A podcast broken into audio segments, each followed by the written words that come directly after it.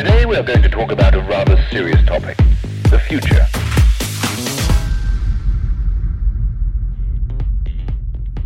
Damit sind wir dann auch am Ende angekommen. Zum Ausklang des Tages holte Automotor- und Sportchefredakteurin Birgit Priemer noch einmal Igor-Chef Professor Günther Schuh und Markus Wieland von der Management- und IT-Beratung MHP auf die Bühne. Dort fassten die beiden Mobilitätsexperten den Tag zusammen und berichteten von ihren Highlights des diesjährigen Automotor- und Sportkongress 2019. So, wir sind am Ende eines langen Kongresstages und jetzt bitte ich den Herrn Professor Schuh und den Herrn Willand nochmal zu mir, dass wir so ein bisschen zusammenfassen können, was von diesem spannenden Tag, ich fand ihn jedenfalls spannend, Herr Schuh, setzen Sie sich gerne hin, Herr Willand, was davon hängen geblieben ist. Herr Professor Schuh, was nehmen Sie mit an Eindrücken heute? Oh, Sie haben viel mitgeschrieben. Ich habe extra mein, ich, ich, so schnell konnte ich gar nicht auf meinem äh, iPad schreiben. Also es, äh, es war ein großartiger Tag, möchte ich mal an die Veranstalter sagen. Also ich bin häufiger auf Konferenzen und meistens laufe ich auch unterwegs weg, weil es mir zu langweilig wird. Äh, und das meiste habe ich auch schon mal gehört und heute war das anders. Ich habe ziemlich viel gelernt, deswegen äh, dauert die Zusammenfassung wie in einer ordentlichen Vorlesung jetzt anderthalb Stunden.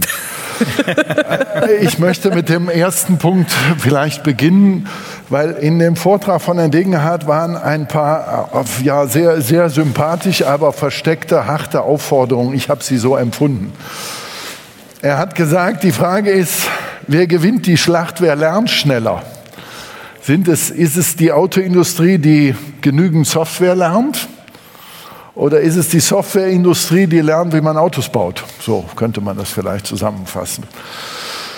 Und äh, ich und wir alle hier haben vielleicht eine Präferenz und das würde ich als Aufforderung sehen. Wenn wir, wie Herr Degenhardt gesagt hat, tatsächlich mit einer Million Codezeilen rechnen müssen, mit zwei 1000 Rechenoperationen pro Sekunde. Das kommt, äh, ich glaube, allen, die jetzt sich mit autonomem Fahren und der Rechenleistung befassen, kommt man in diese Größenordnung, die wir vor kurzem, ich jedenfalls nicht aussprechen konnte.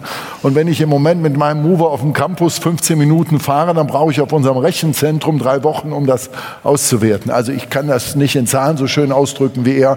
Ich glaube, wir brauchen Folgendes.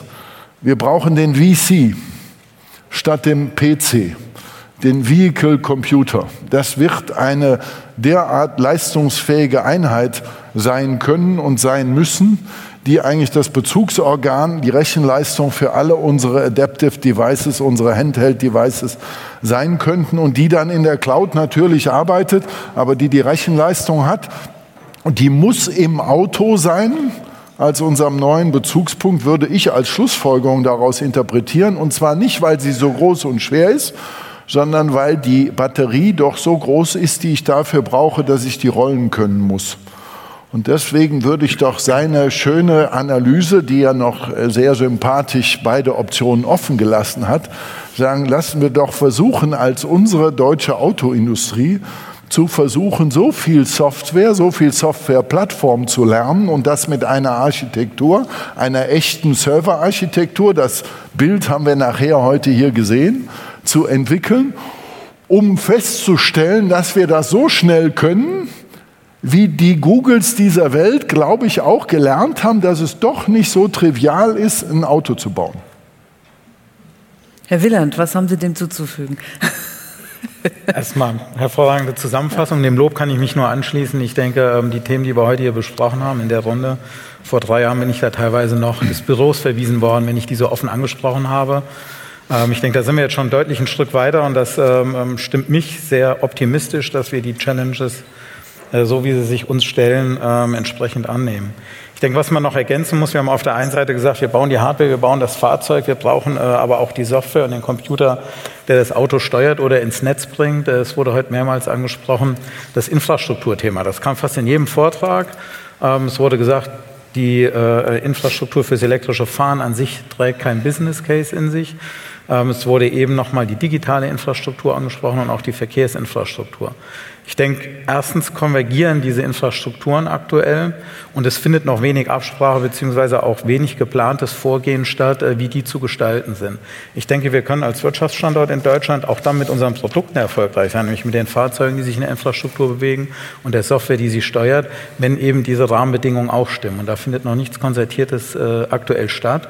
Und ich glaube schon, dass wir hier die Möglichkeit haben in Deutschland, und da hilft uns vielleicht unser hoher Grad an Regulierung, dass man hier ähm, die Möglichkeiten nutzt und diese Infrastrukturen gezielt gemeinsam weiterentwickelt. Ich habe äh, gestern mit, mit äh, einem Stadtvertreter telefoniert und der hat mir dann gesagt, naja, überall, wo wir jetzt eine Ladestation, wo wir ein Kabel in den Boden legen, wenn wir den dann aufbuddeln, da werfen wir Glasfaser gleich nach oben mit drauf, dann haben wir 5G im Prinzip auch schon enabled. Das klingt nicht nach einem planvollen Vorgehen und nicht äh, danach eben die Business Cases, die auch möglich sind, mit den Fahrzeugen und mit der Software am Ende zu ermöglichen. Und ich finde, da könnten wir vielleicht in der nächsten Runde hier nächstes Jahr noch mal ein paar Herzlich gerne. Das wäre übrigens auch meine Anschlussfrage gewesen an Sie beide.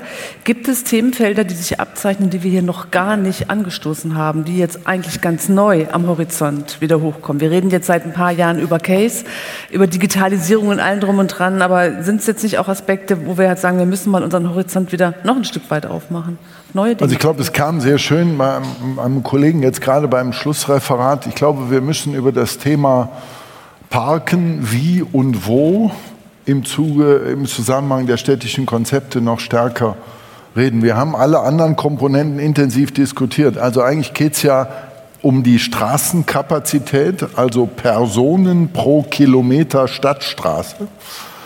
Dann geht es um Parken, wo und wie viel und also äh, was für Parkräume haben wir. Dann geht es über das Fahrzeug. Wir reden fast immer nur über das Fahrzeug, obwohl das Fahrzeug das alleine nicht heilen kann. Und wir haben spätestens, wenn wir über AD-Funktionen reden, aber eigentlich schon vorher über die Verkehrsregelung noch zu wenig gesprochen. Dass wir einen Stopping, ich meine, es gelten einfach logistische Prinzipien. Und Logistik heißt Flussprinzip. Und ansonsten heißt es Schwarmtheorie. Ja, von unserer oder, oder Schwarmintelligenz von Schwarmintelligenz kann ich in unserem Verkehrsverhalten überhaupt nichts feststellen. Also da stehen intelligente Leute vorne links sitzend, jeden Tag an derselben Stelle, im selben Stau, mit keinerlei Intelligenzeffekten. Also das heißt, hier könnte man viel machen. Und jetzt einmal, was wir nicht tun sollten, ist an den Straßen was zu drehen. Sonst kriegen wir amerikanische oder chinesische Straßen. Unsere Städte sind viel schöner. Sie sollten ihre Kappa behalten und wir sollten nicht auf die Idee kommen, die Kappa in den Stadtstraßen. Mhm. Dann müssen sie aber konvergent verwenden. Deswegen über Parken und über Leitsystem noch vor dem autonomen Fahren haben wir vielleicht noch etwas zu wenig gesprochen. Mhm. Dem würde ich noch gerne hinzufügen wollen, ähm, um das Effizienzproblem, und das sprechen Sie ja gerade an, zu lösen, mehr Personenkilometer abzuwickeln bei gleichem Verkehrsraum. Das ist ein Effizienzproblem, glauben wir, dass die ÖPNV-Anbieter noch eine Rolle spielen sollten. Und da muss man, glaube ich, auch mhm. gemeinsam anpacken. Herr Schuh, Sie hatten das vorhin schon gesagt, Sie sehen sich auch als eine Ergänzung zum ÖPNV. Ähm, wir haben das mal analysiert. In jeder deutschen Stadt, und das ist eine also in Amerika nicht so gegeben, aber hier in Europa, denke ich, sehr üblich, ist der ÖPNV-Anbieter, wenn man den Kuchen an Mobilität in Personenkilometer misst, eigentlich der Marktführer. Wir haben uns das für Stuttgart angeguckt. Die SSB ist mit 40 Prozent der Personenkilometer, die hier in der Stadt geleistet werden, eindeutig der Marktführer. Ja, dann hat mich Volkswagen gefragt, als unser Mutterkonzern, äh, wo stehen wir denn da? Und dann muss man halt sagen, naja gut, also Volkswagen, die Flotte hier auf der Straße äh, zählt so für neun ähm, bis zehn Prozent der Personenkilometer.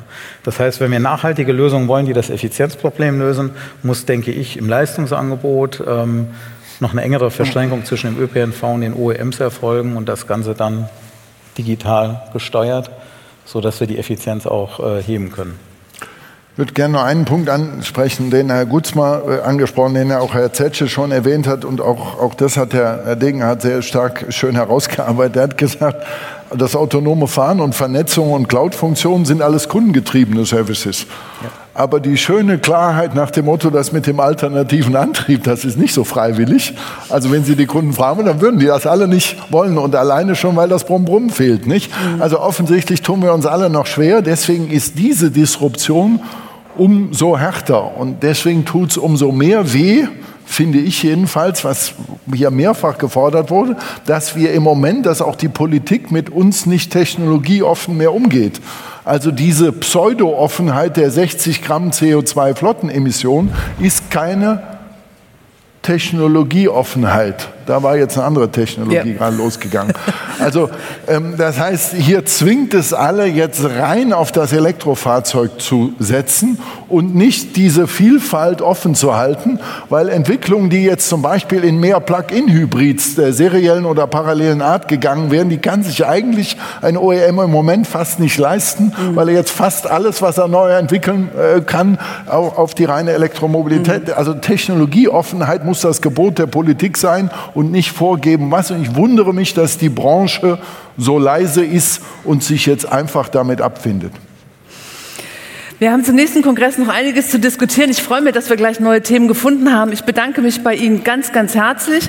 Wir sind am Ende des Kongressteiles und ich möchte mich natürlich auch bei Ihnen, den vielen Sponsoren, den Teilnehmern, den Speakern noch mal ganz herzlich bedanken. Vielleicht geben Sie alle noch mal einen extra Applaus, auch für sich selber, dass Sie so tapfer durchgehalten haben und so viele Inhalte aufgenommen haben.